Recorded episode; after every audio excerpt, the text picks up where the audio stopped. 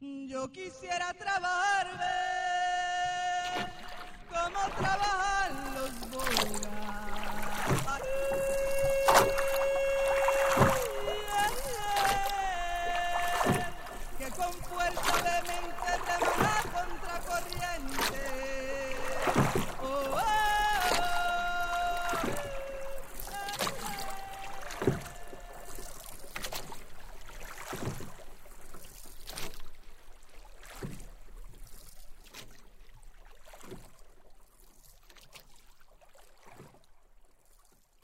Sí, sí, ha sido, fue difícil, fue difí- difícil.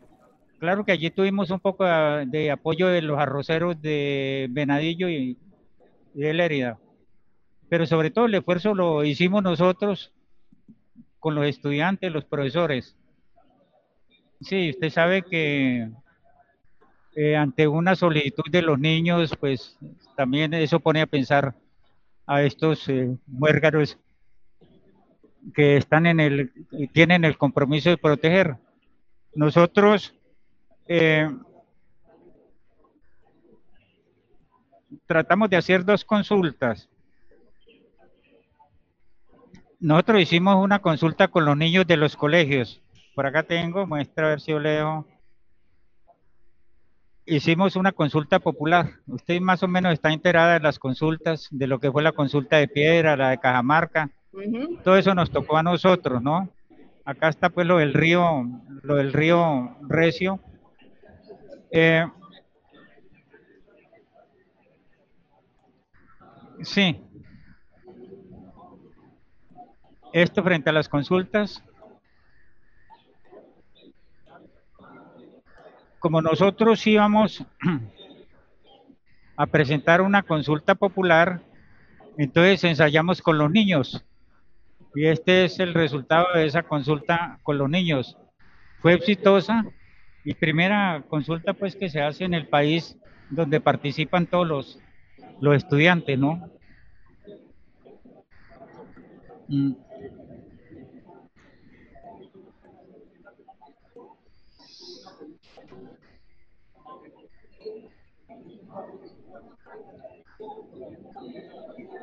En esa época habían tres formas de parar, digamos, los, eh,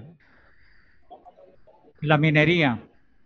A través de las consultas, a través de los acuerdos municipales, y nosotros hicimos el proceso. Nosotros eh, presentamos un acuerdo municipal, pero la persona, el presidente del consejo, era un- una persona prominera. Entonces llegó el acuerdo y de una vez lo rechazó. Razones muy pocas, pero tenía compromisos con la minería. Después presentamos nosotros ya la consulta, la consulta popular.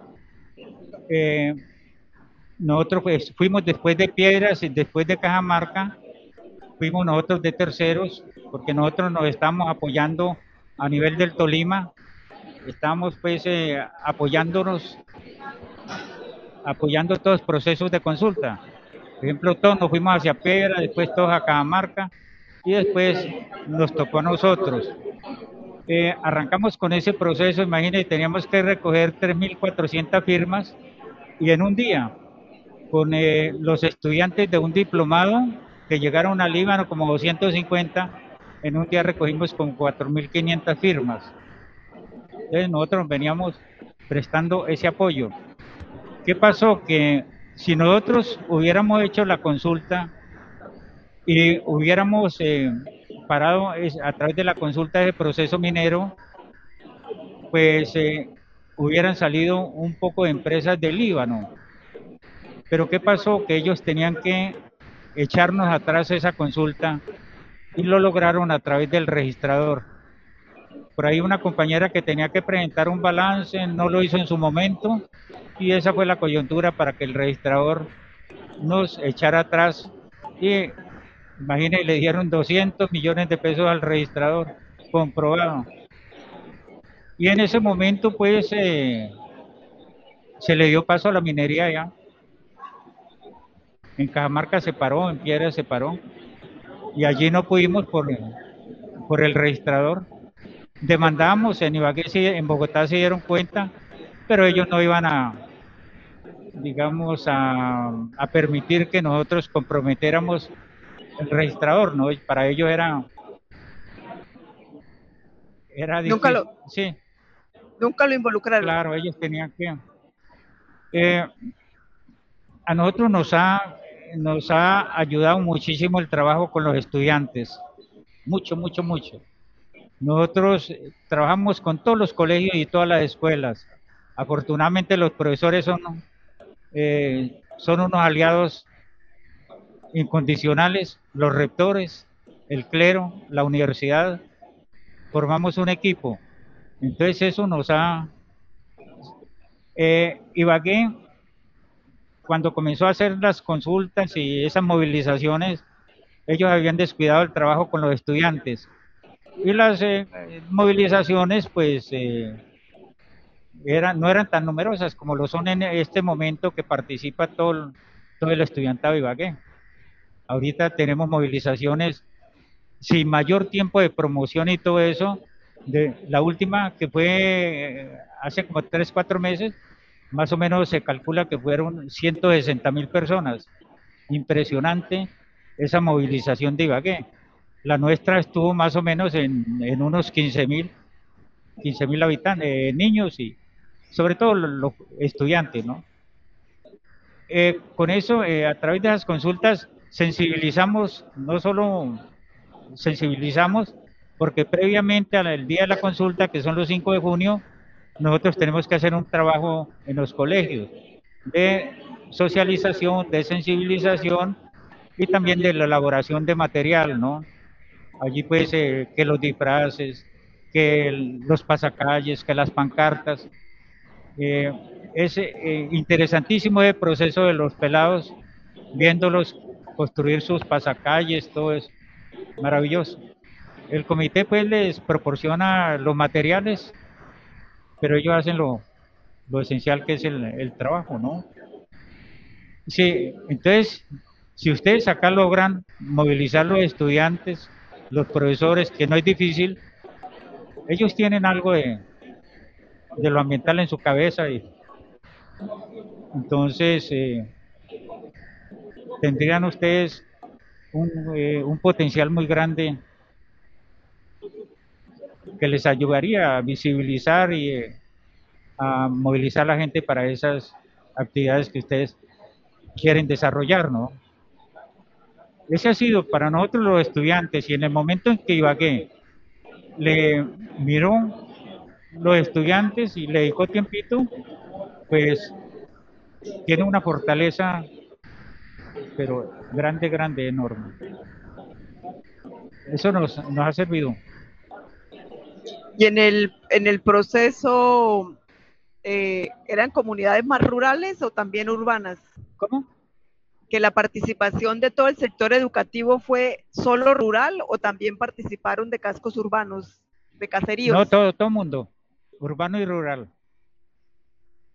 Sí. Por acá, eh, maestra, yo no sé si te- tenemos que dejarle este material. Este es lo de la consulta, yo le pasé lo de la consulta, ¿no? sí, señor, esto gracias. es, esto es lo de las marchas. Ya llevamos ocho marchas al carnaval. Sí. Y lo otro que nos ha ayudado es que el Líbano, pues culturalmente se ha formado desde históricamente, ¿no? Desde que se fundó el Líbano, al Líbano los fundadores pues fue Ramón María Arana, un francés que vino a Bogotá a construir el palacio de- el palacio presidencial, pero por falta de recursos él se desplazó al Líbano por el comentario de que el Líbano era un sitio hermosísimo y es que lo es. También eh, otro de los colonizadores fue Isidro Parra. Él venía de, de- Antioquia, venía del Peñol, la familia se radicó en Manizales un tiempo y él pues, eh, él fue un autodidacta. Cuando llegó al Líbano tenía dominio del inglés, francés y el alemán. A los 25 años, que ya era un, eh, era un alto militar que se había formado al lado de Tomás Cipriano de Mosquera. Eh, cuando llegó él, al Líbano, ya estaba, estaba este Desiree Angé, y Desiree Angé se llevó una monjita. sí, él yo no sé dónde se la, la conquistó, dónde se la robó, pero él llegó al Líbano pues con una monjita. Sí. Eh, ese contacto de, de Isidro Parra por el dominio de los idiomas, pues eso permitió que mucho alemán llegara, que franceses llegaran. En el Líbano 16 eh, familias francesas, alemanes, ahí cerca una finca que nosotros teníamos, había una familia alemana, Billy y Alfonso Harman. Ellos llegaron porque el Líbano primero comenzó con el cuento de la minería artesanal, pero en ese momento vino una baja en el precio del, petro, de la, del oro. Entonces, este Isidro Parra se vino a Santander, que ya están produciendo café, llevó semilla al Líbano y comienza a sembrar café. Y llegaron ingleses, compraron tierras en el Líbano y montaron sus haciendas cafeteras. Lo mismo los alemanes, ahí cerca de la finca nuestra estaba, eh, sí, se eh, formaron una hacienda cafetera. Y como el río Magdalena está cerca, que pues era por donde entraba y salía todo, no había otro medio de comunicación, entonces quedaba muy fácil para la exportación del café.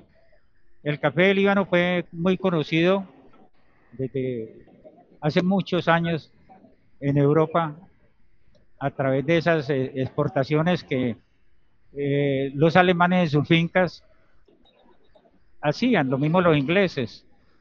Afortunadamente no cogieron para el lado de Estados Unidos, sino todo fue con Europa. Y mantienen la producción de café en el mismo, en la misma dimensión, o sea, en cultivos extensivos.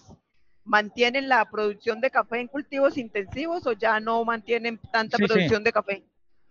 No, sí. El Líbano fue últimamente, hace por ahí unos 5 años, 10 eh, años, fue el primer municipio productor de café. Y en este momento se han, eh, han comenzado a trabajar el café especial. Sí, porque dicen, no, rebajémosle un poco a, a lo extensivo y dediquémosle tiempo a, a trabajar el café especial. Por los precios, pues eh, no solo, digamos, descansa un poco la, naturaleza con reducir la caficultura, ¿no? Y don Hernán, ¿cómo han manejado en la caficultura el tema de tierra y el tema social? O sea, ¿Cómo? ¿Cómo manejan? decir, las, la historia del café viene muy en relacionamiento con personas que tenían algunas fincas grandes, algunas haciendas, cómo han socializado la propiedad de la tierra en el cultivo del café. Sí, estas fincas fueron eh, todas parceladas. Eran haciendas de muchas hectáreas. Ejemplo, el aguador tenía como 600 hectáreas. Eh, pero no todo en café, no. Tenía más o menos unas 300, ah, le hablo de una finca, unas 300 hectáreas de montaña. Eh, sí, estas fincas fueron parceladas, en ese momento ya estaba, eh, se estaba en ese proceso de reforma agraria y fueron parceladas, ¿no? Ahorita pues el Líbano tiene un problema que es demasiado serio, que es un municipio receptor de, desplazados. Entonces, por las características de, del Líbano, el clima, eh, Sí, hay muchas, muchas, eh, digamos, la gente ve en el Líbano muchas posibilidades para invertir, ¿no? Ejemplo, los pensionados, un municipio muy tranquilo. Eh, ahorita no podemos hablar de que es un municipio, digamos, dedicado a la cultura, esto, porque imaginen más como 28 mil desplazados. No, pues eso llegaron y arrasaron con el Líbano. Sí. Eh, Entonces sí hemos tenido en eso un poco de problemas. Han comenzado a comprar fincas en el campo, ellos no tienen sentido de pertenencia como se tenía anteriormente. Entonces ha sido un poquito durita la cosa, pero ahí vamos, ¿no? Compleja la situación entonces por, por el mundo de, de recibir tanto desplazado. Sí, y tanto minero. Sí, allí se dice que esa cordillera, el Líbano está en, enmarcado por una cordillera, ¿no? Parece un plato en el Líbano, con una pequeña salida. Entonces, eh, sí, el Líbano es, es agradable. Pues, eh, el problema es, en serio es por el lado del desplazamiento, las mafias en este momento políticas, ¿no? Allá pues hay dos mafias eh, muy, muy fuertes, muy consolidadas políticamente. Y todos tienden hacia el lado del, del uribismo, que es lo, lo aburrió. Bueno, entonces ahí hay una paradoja, porque si es, si es así el mundo político, también tienen una muestra de cómo han logrado eh, la lucha en la unión para decir el, cómo han protegido el río y cómo han logrado no tener represas en un mundo conservador, digamos. No, yo sé, sí, el, problema ambiental conservador y todo el mundo tiene que aceptarlo, ¿no? Sí, eso no, en eso sí no hay, no hay así mayor discriminación. Sí. Eh, pues ellos saben que nosotros somos de izquierda y que nosotros eh, movemos ese proceso, pues tampoco ha sido como, digamos, obstáculo para que ellos eh, nos apoyen en determinados momentos, ¿no? Porque somos los únicos que estamos haciendo por, por defender el, el ambiente allí, ¿no? Donde hay minería es un desastre muy, muy, muy grande pero demasiado, demasiado. Eso transforma lo social, económicamente también rompe todas las todas las posibilidades allí. Los recursos se concentran en unos pocos. Allí han llegado muchos lavando dinero. Nos ha llegado mucho país, mucho antioqueño por eso ya nosotros, yo digo que donde hay un antioqueño algo, algo maluco se está, se está bajando por ahí. Le tenemos miedo a los, a los paisas, hermano. Eso venden lo que sea. Y también compran lo que sea. Sí, sí. Son emprendedores los paisas. Sí, pero también son unos destructores Vea usted Antioquia como lo tienen, eso ambientalmente Antioquia no vale cinco. Vaya usted por Caucasia, por Tarazá, por toda, todo destruidos por la minería. Un sitio tan hermoso como era esta represa de allá por el río San Jorge, hermosísima, que está en manos de ellos.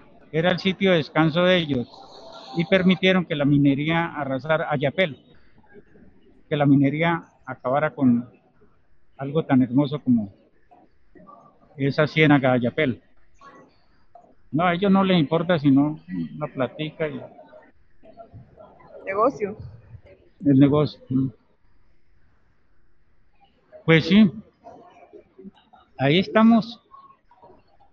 Y pues ahí estamos pues muy interesante, don Hernando, la fuerza que han tenido tanto en las marchas, las consultas y todo lo que ha sido el movimiento estudiantil. Sí. Sí, es que si uno no moviliza a los estudiantes, no se le ve futuro al trabajo ambiental. Ellos son los encargados de... Vea que los niños pequeñitos, niños pequeñitos, que participaron en esa consulta, pero bebecitos. Y ya ellos, yo creo que son los, los mejores ambientalistas que tenemos porque ayudan a proteger, no votan, no cuidan, los animalitos, cuidan el ambiente y todo eso. Por ahí hay que comenzar. Y detrás de, de los niños, pues ahí más o menos se van formando los papás. Alguito se les va. Sí. Sí, en ese campo sí nos ha ido muy bien a nosotros. Ahorita hemos ganado unas peleas eh, en el Líbano, se nos están disfrazando de productores de aguacate, que el aguacate también es dañinísimo, hermano, eso acá con las tierras. Entonces están volviendo sembradores de aguacate, pero es para posicionarse de, de sitios en especial, ¿no? En el futuro, pues ellos esperan hacer minería. Y ahí, ahí estamos en este momento peleando con ellos. Les hemos ganado unas peleas importantes. Sí, señora. Porque no solo la minería, pues, eh, destruye, ¿no? Los aguacateros, todos esos cultivos extensivos son, son nocivos. ¿Son extensiones muy amplias de cultivo de aguacate? Pues no, pero se, no muy amplias en el Líbano, pero se nos han, eh, se nos han ubicado en sitios que, imagínense, donde se produce el agua, donde nace el agua de cantidad de veredas. Ahorita teníamos, tenemos una pelea con un político de Ibagué de mucho dinero, de mucha plata y también políticamente muy influyente. Le pudimos parar, parar eh, un cultivo de aguacate y que lo sancionaran. En este momento él tiene que levantar un poco, unos 50 mil eh, árboles y sembrarlos en los nacimientos, en, que debe sembrarlos en siete nacimientos, más o menos donde influyó un poco en, el daño. Sí, sí, entonces la pequeña minería también es igual de dañina, eso, esos eh, pequeños mineros llegan a una quebradita y la transforman, la acaban, la acaban. Entonces, la, gracias, y la explotación la hacen... ¿Qué nos dicen? que tenemos cuatro minutos. Eh, la pregunta es, ¿esa explotación minera la hacen con tecnologías sofisticadas con retros o con qué tipo de minería desarrollan en los ríos? Eh, no, eh, lo de la hidroeléctrica eso ya se paró, ¿no? Eso ya es... Pero, pero lo de la, lo de la minería. Lo de la minería... Mm, ¿Socavón o es...? O es minería de... socavón, sí. No es así el abierto, es minería de socavón. ¿Y con retros? Eh, eh hay una mina que tiene, en este momento ha comenzado a introducir maquinaria muy sofisticada, ¿no? Total de que lo que se pretendía que lo iban a hacer en 20 años, lo van a lograr por ahí en 5 años. Esto es que en 5 o 10 años ya el desastre pues se ha producido y, y nos dejan solo problemas. Donde hay minería, divide la comunidad, la divide socialmente no es un problema. Económicamente también, pues no vea sino desastres, imagínense, donde la gente vive la caficultura que requiere una buena cantidad de agua y estos o la desvían o la contaminan. Porque el agua no es la que está arriba, sino la que viene debajo. El agua sube. El agua sube. Entonces, si se le cortan los conductos, el agua se queda allí. Y de todas maneras es una agua que, que sale del socavón contaminada, ¿no? Sí, es una agua que, que no es apta para consumo ni humano, ni siquiera agrícola. Sí. Ahorita ustedes tienen el problema del fracking por acá, ¿no? Sí. Estamos en plena, en plena estudios, eh, sobre todo Puerto Wilches, como estudios pilotos. Sí. Y el que no iba a hacer fracking, él en su campaña, Duque, dijo que nada de fracking, ¿no? Y vea, que nada de minería en Santurbani, acaba de llegar por allá de negociar con... Las, las coherencias no existen en todas partes. Sí. La complejidad de, de, de la minería, porque genera recursos y genera recursos rápidos, pero destruye... Eso es una falacia, no, eso es una falacia. Porque, vea usted, en este momento las empresas comienzan a, mecanizarse. Todos los días a introducir aparatos más sofisticados. Entonces lo que antes hacían 100 obreros con pala, pica y todas las carretillas eh, dentro de los socavones, en este momento lo hace la maquinaria en un rato. Y todos los días desplazan, pero es el cuento con el que llegan, generan empleo. No, no, no, eso no, son cuentos.